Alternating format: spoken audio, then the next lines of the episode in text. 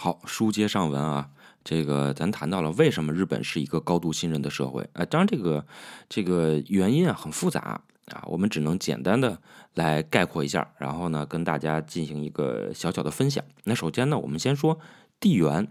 大家都知道，日本是一个自然灾害非常多的国家啊。咱之之前讲过日本的历史是吧？这个天照大神啊，神话传说天照大神啊，从这个外太空飞了，看见日本这国土啊，说看见日本这个地儿不错啊，这个景色宜人啊，这个风景秀丽啊，地震频发，火山众多啊，非常适合人类居住，就在这安居吧啊。所以啊，日本啊，这个自然灾害特别多，地震、火山啊，数据统计咱之前都讲过了，咱就不在这废话了。啊，总之他这个这个生活条件啊非常恶劣，生存条件非常恶劣。那这样在这样的一种地缘条件之下呀，日本人啊其实就形成了一种共识。什么样的共识呢？就是我们每个人如果想活得更好，那我们是不是要尊重秩序？我们是不是要遵守秩序？啊，我们人与人之间是不是应该更信任？其实简单说就是这样，对吧？咱社会条件。咱自然条件已经这么差了，这么恶劣了，是吧？朝不保夕的啊！这日本有一个成语嘛，是吧？大家都知道叫一期一会，什么意思呢？就是说咱哥俩今儿见了啊，可能以后就再也没有机会见了啊，所以咱俩得这个珍惜当下，都不是且行且珍惜啊，咱得珍惜今天，明天没准咱就不在了啊。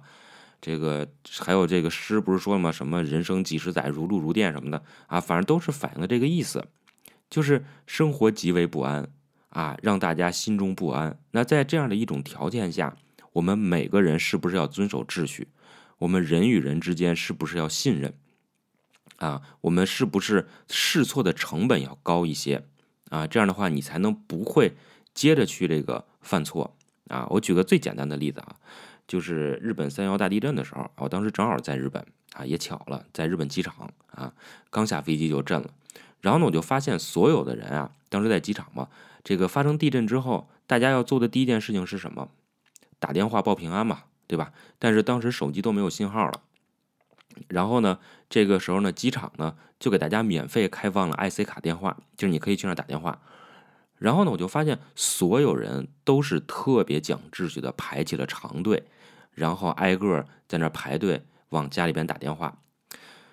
打电话的人也很快，基本上拿起电话来就说：“哎，我现在这个没什么事儿啊，我在机场呃，很安全。然后呢，这个后边还有人排队，所以不能多说了，就挂断了。每个人平均也就说一分多钟啊，就是给家里报个平安，没有人拿起电话来聊天的啊，就没没有。所以呢，你看到就是大家都很讲秩序，这就是因为地缘来造成的啊。在这样的一个环境下，我们想生活的最好，那就是每个人要讲究信任。”啊，然后每个人要遵守秩序，啊，然后人与人之间是要高度信任的，因为试错成本太高啊，我们不能错，一旦错了就完了，对吧？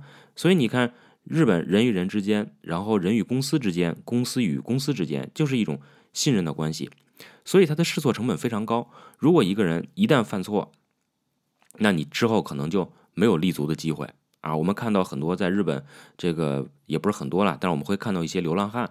啊，很多流浪汉就是因为自己的这个社会信用的坍塌和崩溃啊，然后呢，他也没有脸在这个回家去这个生活了啊，他可能就是就当了个流浪汉，然后家里边老婆的就比如说报他这个失踪啊，或者报什么死亡，你看这样，比如他在外边欠的这个债务啊，就可以适当的免除，不给家人添麻烦啊，那家里人可能还能拿到一部分补偿金，就不管怎么说吧，还能凑合活下去。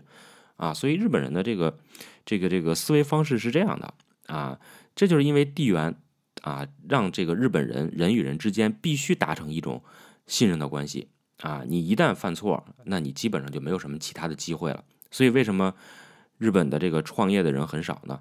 啊，就是因为他没有那么多试错的机会啊。像咱中国有个词儿叫什么“连续创业者”，对吧？连续创业者，这在日本是几乎不可能出现的。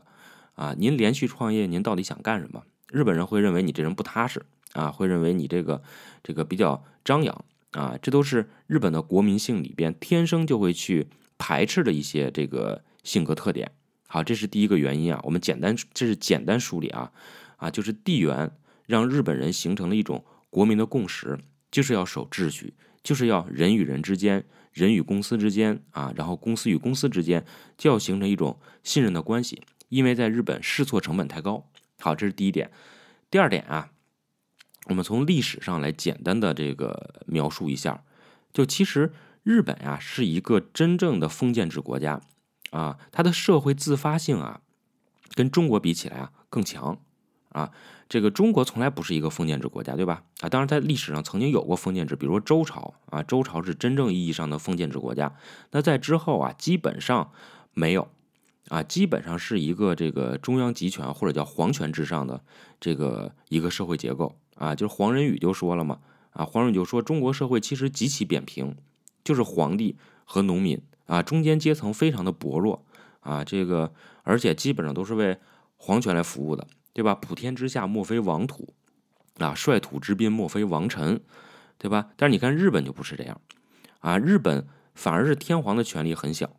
啊，然后这天皇啊，他基本上就是有一块自己的土地，啊，然后呢，这个他对下边的这些属国呀都没有征税的权利。那可能属国呢会每每年给他这个上上贡啊，给他点这个什么这个这个现金啊，这日本叫什么政治现金啊，给他点这个。但是所以这个天皇啊一直生活的这个极为困苦啊，有的时候天皇说想出去喝点酒，都得跟下边的这些。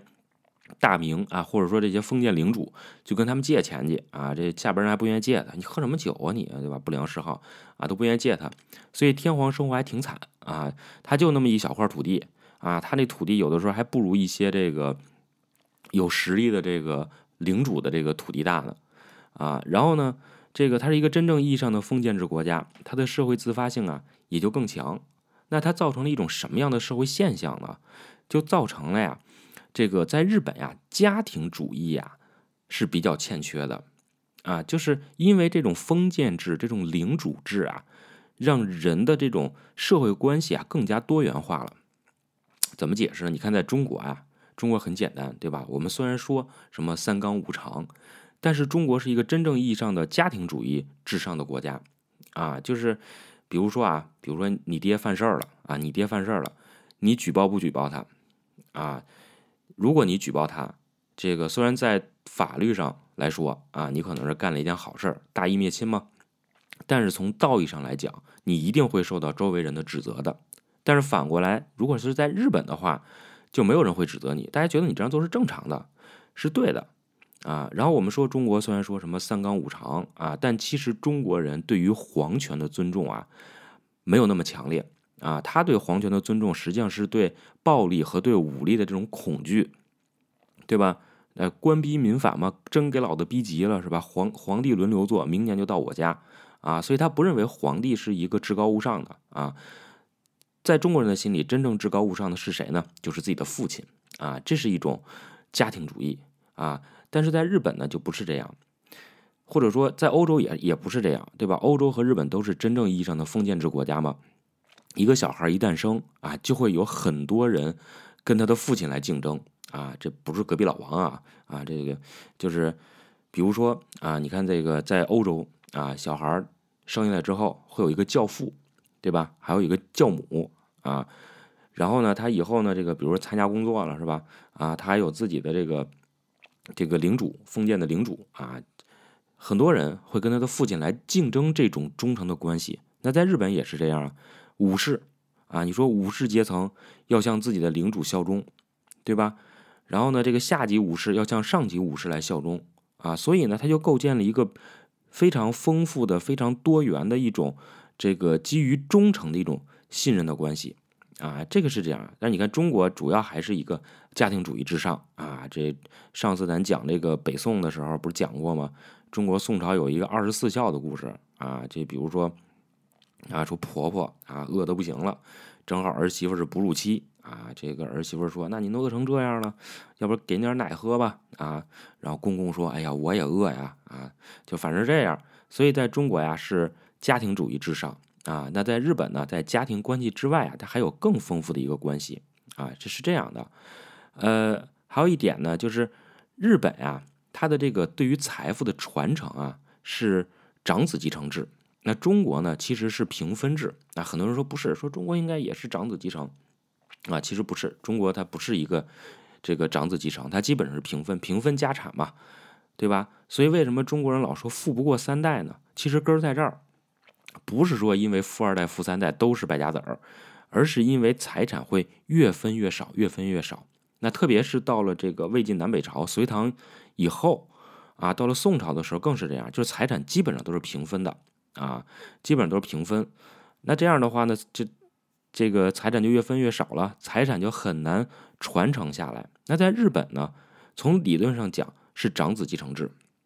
那如果你说了，说我这个没有儿子怎么办？